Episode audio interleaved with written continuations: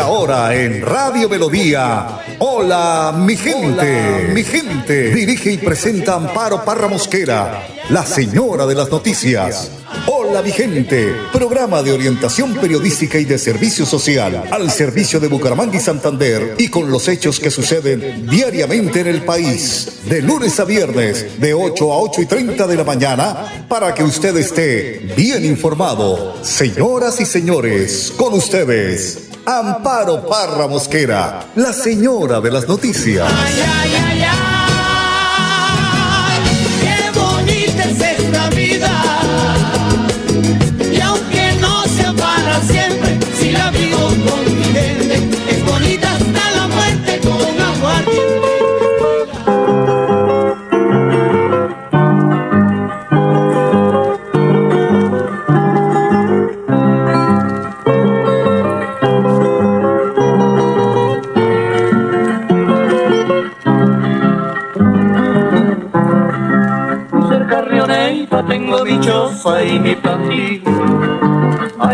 Trabajando paso la vida con mi morena. Por las tardecitas bajo con ella a la orilla del río.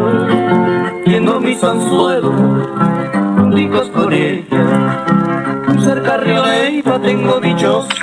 8 de la mañana, un minuto, muy cerca de Oneiva, tengo mi choza y mi planteo. Todos los domingos bajo con mi morena a Campo Alegre. Qué bella, qué bella canción.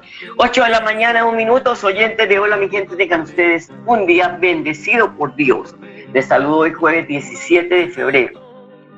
Comparto con ustedes que hoy es un día muy especial en mi vida porque en la clínica Comuneros de Bucaramanga hace 31 años nació mi hijo menor, Juan Danilo.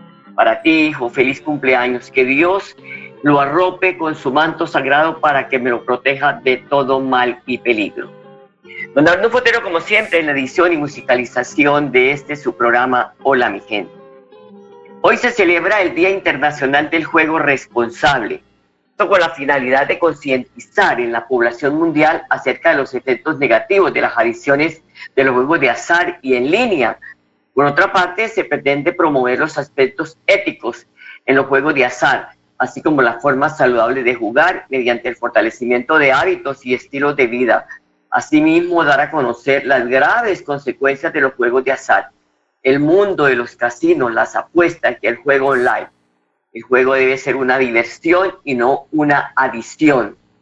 Saber que mucha gente ha quedado en la calle, pero en la física calle por los juegos de azar, por adición al juego de azar. Eso es como cualquier vicio, como el vicio de las drogas, de la marihuana, eh, del pazuco, como el vicio del trago, en fin. 8 de la mañana, 3 minutos. El Padre Sassano todos los días nos hace reflexionar con su predicación. Escuchémoslo hoy. Marcos 8 del 22 al 26. Que vea. Lo primero que vemos en el Evangelio de hoy es el ciego. En el Evangelio nos encontramos con una persona que quedó ciega, no un ciego de nacimiento. Fue quedando ciega.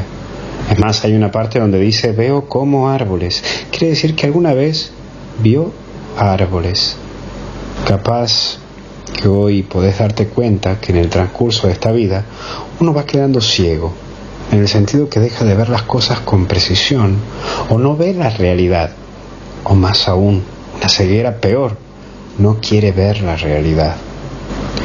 Y vemos el signo de la saliva.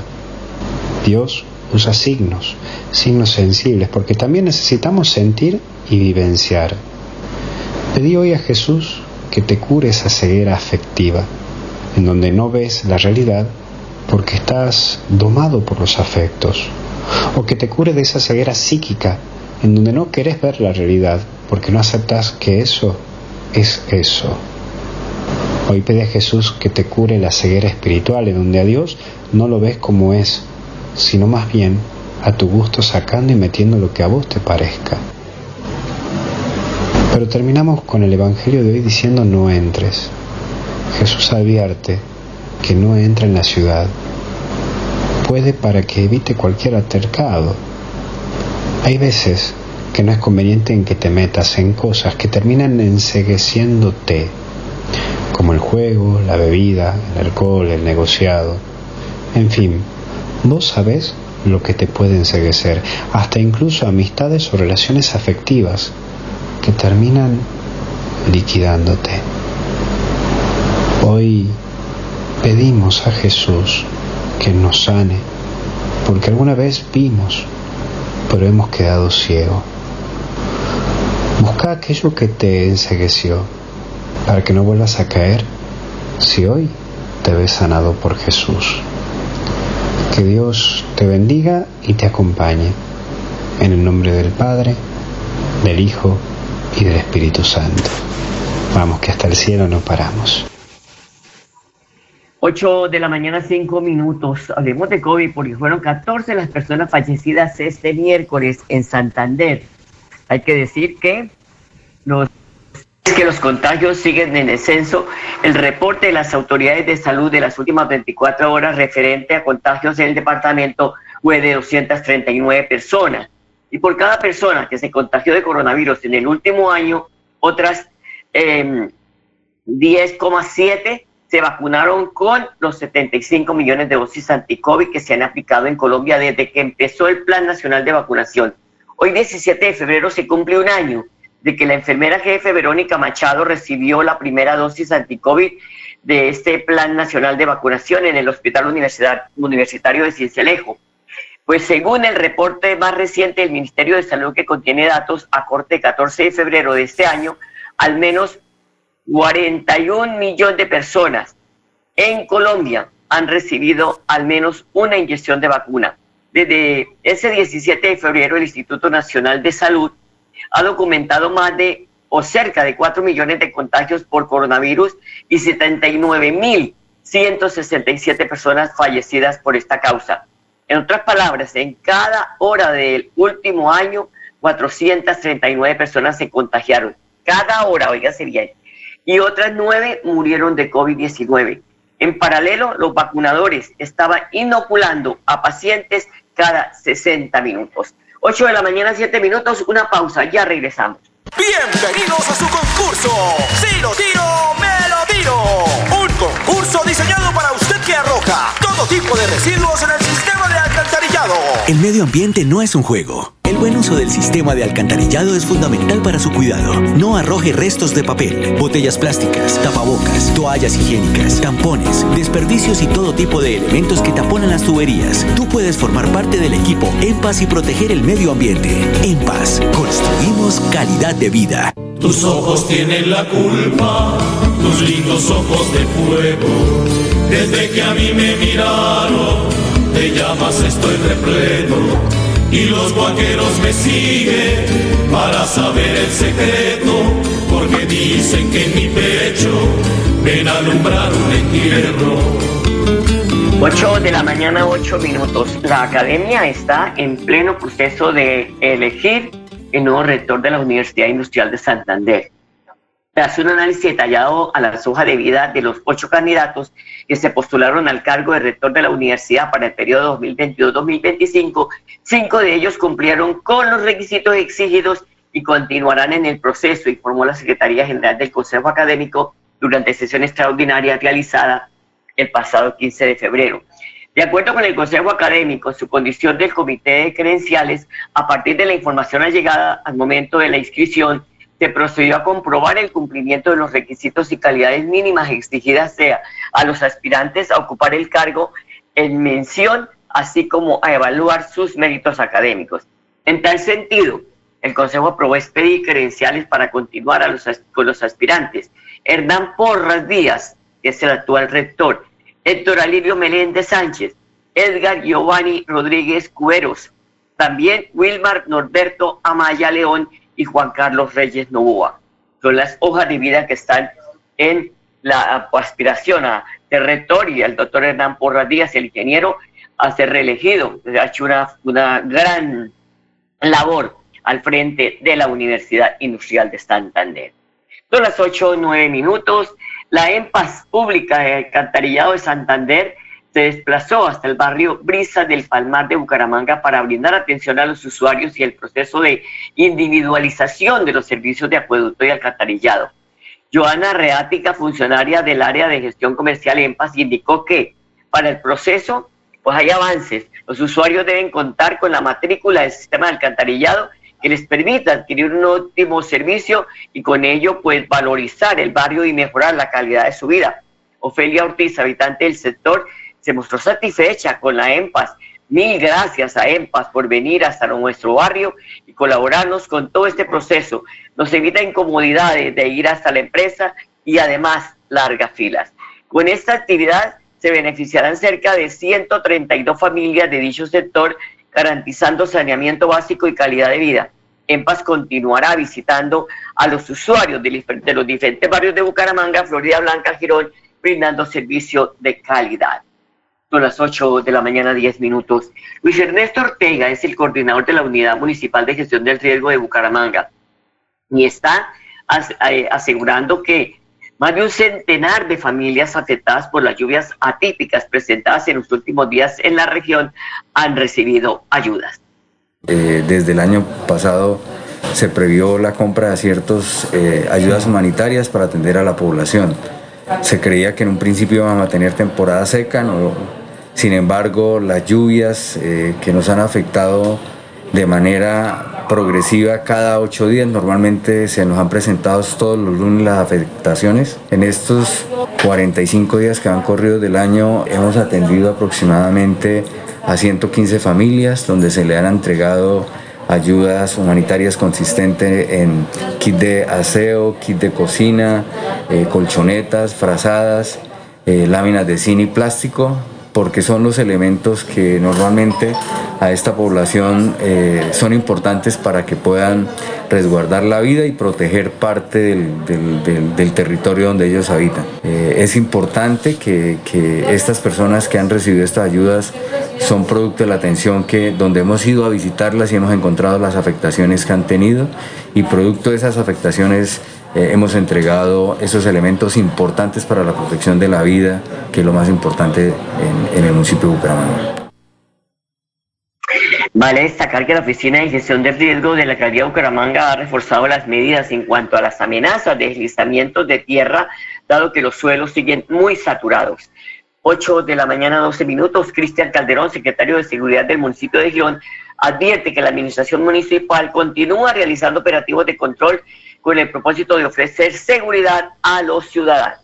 La administración municipal, en conjunto con las autoridades como Migración Colombia, Defensoría de Familia, Policía Nacional, Infancia y Adolescencia, realizamos un operativo de verificación de actividad comercial. Esto debido a que a través de las diferentes denuncias de la comunidad, quienes nos han manifestado que en ciertos barrios del municipio de Girón se presentan eh, presuntas actividades relacionadas con casas de lenocinio. Actividades estas que, que no se pueden realizar dentro de este perímetro residencial. De igual manera, hemos hecho los respectivos correctivos como comparendos por desarrollos de actividad sin el lleno de los requisitos legales y se verificó el estatus migratorio de una ciudadana extranjera. Queremos decirles que cualquier acto de delincuencia está vigilado por nosotros. No vamos a permitir que algún algunos nos dañen la tranquilidad de nuestros gironeses y por ello trabajaremos para garantizarle la seguridad que nuestra gente se merece. Son las 8 de la mañana, 13 minutos. Vamos a una pequeña pausa y ya venimos. Atención. Noticia de última hora. En Paz hace una invitación especial para que cuidemos lo que nos pertenece, el medio ambiente. No arrojes papel, botellas plásticas, tapabocas, toallas higiénicas o cualquier tipo de residuos que obstruyan las tuberías. Haz un manejo consciente de lo que botas y dónde lo botas. Sé parte de la solución y sigamos construyendo calidad de vida juntos. En paz. Al preguntarle si me quería, ella me dijo que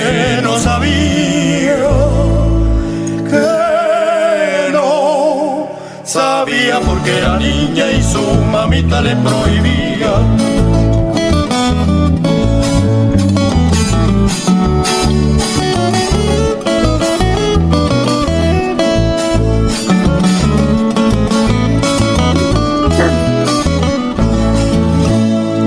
Al preguntarle 8 de la mañana, 14 minutos. Esto es Hola mi gente.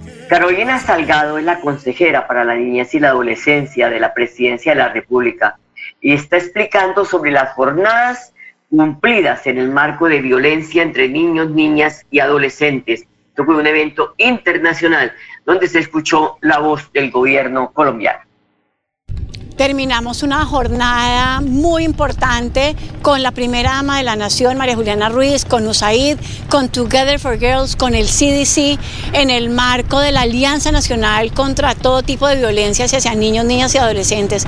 La Alianza Global ha hecho un acompañamiento a Colombia, al Instituto Colombiano de Bienestar Familiar y a todas las entidades en el marco de la ley de castigo físico.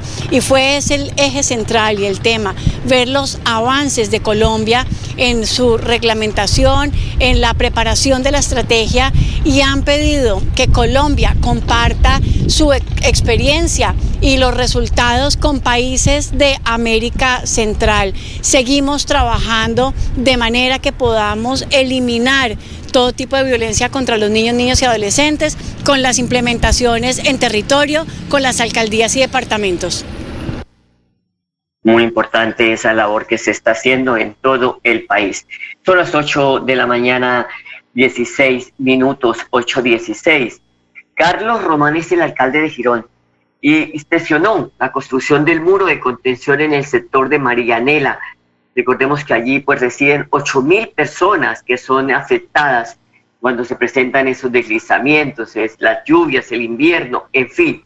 Allí estuvo presente para mirar cómo avanzan los trabajos, las obras. Muy buen día para todos. Estamos desde Marianela revisando los trabajos en este gran muro de contención. Hoy se han realizado trabajos de micropilote, instalación de guayas, monitoreo constante con el fin de proteger la vida de los habitantes de la zona. Más de 8 mil personas beneficiadas, más de 50 empleos directos, 100 empleos indirectos. Seguiremos trabajando para que las obras lleguen a cada uno de los rincones de nuestro municipio.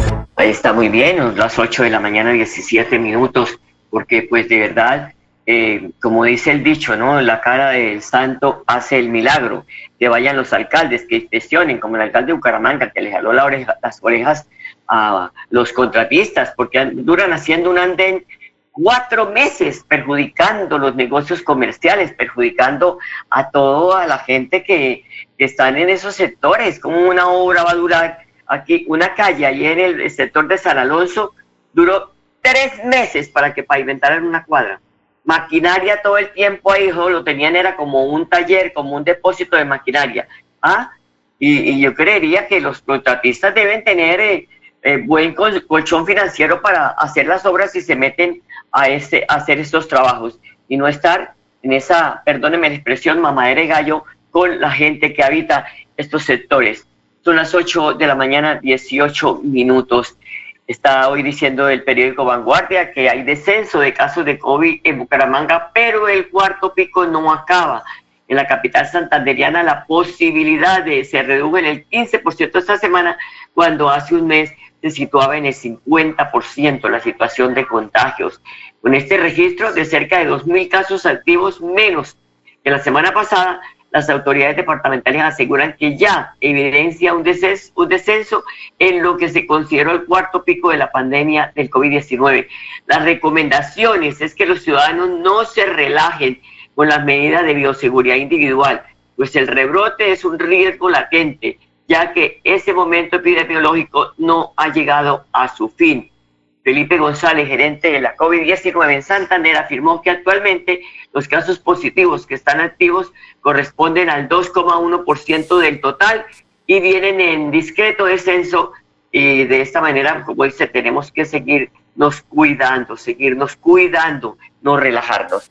Son las 8 de la mañana, 19 minutos. Voy a una pausa, ya regresamos. Queremos escucharlo.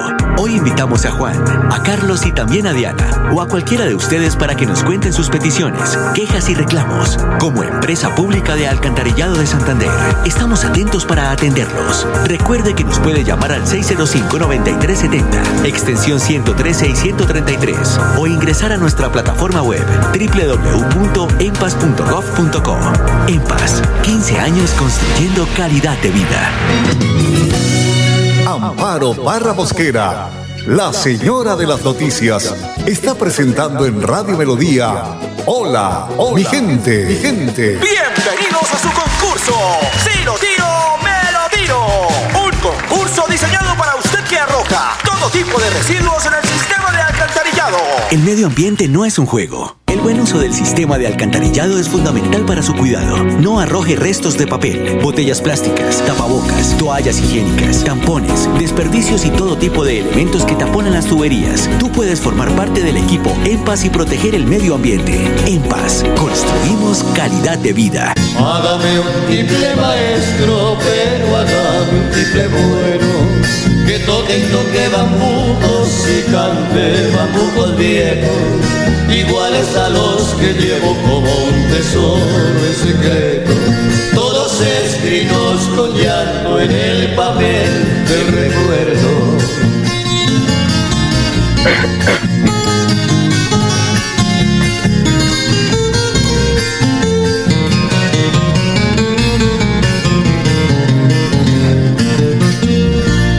De cuando ella era muchacha mozuelo con miedo de dar el paso porque no era hombre completo, ya que en esos tiempos idos 8 de la mañana, 21 minutos. Mucha atención que Girón tiene muy buena noticia para las madres comunitarias que residen en el municipio. Que residen. Paren oreja. El director del predial de Girón, Elkin Malagón, aquí explica cómo acceder a ese no pago del impuesto predial unificado para madres comunitarias que residan en Girón. Queremos informarle que según el Acuerdo 017 del 2016 fue aprobado en el Estatuto Tributario, el cual las exime de pagar el impuesto predial unificado, si cumplen los siguientes requisitos. Primero, presentar solicitud escrita ante la Secretaría de Hacienda o Dirección de Predial, la cual deberá ser radicada más tarde el último día hábil del mes de junio de la presente vigencia. Las solicitudes que se presenten después de la fecha indicada se consideran extemporáneas y no tendrán derecho a la excepción. Segundo, aportar certificado de libertad y tradición del predio con no más de un mes de expedido. Tercero, encontrarse paz y salvo por concepto de impuesto predial unificado y complementarios con las vigencias anteriores a la solicitud. Debe estar al día con la vigencia 2021 y anteriores. Cuarto, certificado actualizado del operador. Por otro lado, esto no las exime de pagar sobre tasa bomberil y sobre tasa ambiental. Cualquier duda e inquietud, acercarse a la Secretaría de Hacienda Municipal o Dirección de Predial para que estas dudas sean resueltas. Son las 8 de la mañana, 23 minutos. El subsecretario de Infraestructura de Bucaramanga, Ricardo Azuero, confirmó que se inició la instalación de anclajes en el barrio Don Bosco, esto con el propósito de estabilizar a las, las viviendas de los sectores más vulnerables por su ubicación. Estas comunidades llevaban meses, por no decir años, con este inconveniente mm, y dentro de, ese, de esa dinámica, digámoslo así, social, mm, ellos se han visto beneficiados no solamente por el tema ya de seguridad, sino como tal, eh, se ha podido reactivar la economía en estos sectores. Eh, tenemos el caso del que ya iniciamos de Don Bosco, donde la interventoría da cuenta de que el registro de personas del sector que fueron contratadas directamente eh, en estas obras eh, puede ser del, del 20% del personal que actualmente está trabajando. Eh, no sobra advertir que pues, el otro 80%, 80 pues, es personal especializado, pues hay una serie de, de actividades propias de, de este tipo de pantallas ancladas que sí requieren, por supuesto, eh, cierta idoneidad, ciertas profesionales a cargo. Riesgos, pues eh, los puede uno, o los pudimos sentir en más de una visita cuando uno ingresa, ingresa a esas viviendas mm, y la mayoría de los casos son en la parte trasera de las viviendas, lo que son los, los patios y, y pues se encuentra uno con debido a las mismas necesidades de la familia que se van extendiendo. Muchas veces viven más de dos familias en una sola vivienda que hace, eh, eh, es decir, el hecho de tener que usar esos espacios libres como el patio con edificaciones, lo han hecho en forma mm, totalmente antitécnica que ha acelerado ciertos procesos porque pues se han encontrado que los mayores detonantes, hablando técnicamente, han sido el agua, efectos de alcantarillados eh, totalmente por fuera de normas, en fin, que ante cualquier